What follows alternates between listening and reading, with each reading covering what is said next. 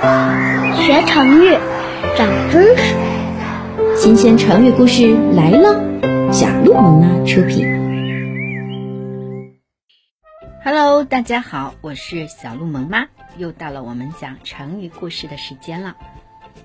今天我给大家带来的这个成语叫做“三顾茅庐”，这又是一个什么样的故事呢？话说，在东汉末年的时候，天下大乱，曹操坐据朝廷，孙权拥兵东吴，各地诸侯豪强纷纷出兵，想扩充领土，统一天下。其中，刘备和曹操就是两位杰出的人物。原先，曹操打不过刘备，因为刘备有一个名叫徐庶的谋士。打了几次败仗以后，曹操就将徐庶的母亲捉起来当人质。徐庶没有办法，只能够离开刘备。但是他离开刘备之前，向刘备推荐了诸葛亮。诸葛亮，人们称他为卧龙先生，说谁若是得到了他的辅助，就可以统一天下。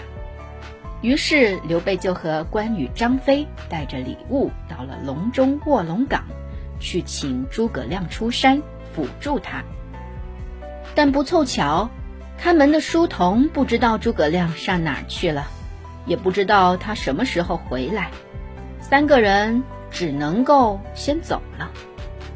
过了不久，诸葛亮回来了，天正下着雪，但刘备不顾天气恶劣。又带上了关羽、张飞去拜见，然而在他们到来之前，诸葛亮又出去了。张飞本来就不愿意来，而且他又是个暴脾气，见诸葛亮不在家，就催着要回去。刘备呢，只能够留下一封信，表达自己对诸葛亮的敬佩，以及请他能够出来帮助自己挽救国家危亡的意思。过了一些时候，刘备吃了三天素，准备再去请诸葛亮。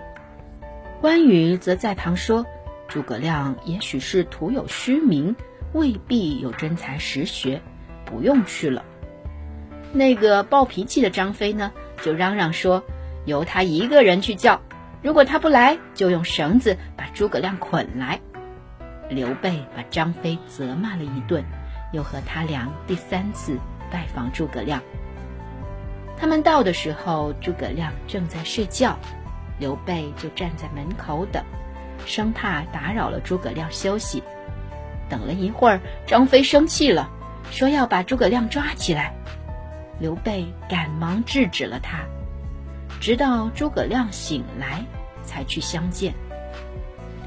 这个时候，诸葛亮才慢慢悠悠的醒来。诸葛亮见刘备态度诚恳，就邀请刘备到自己的书房讨论国家大事。他们发现两个人有着共同的目标，就是要建立一个让百姓安居乐业、没有战乱的国家。于是诸葛亮就跟刘备下了山，帮助刘备打江山。在他的帮助下，刘备后来建立了蜀国。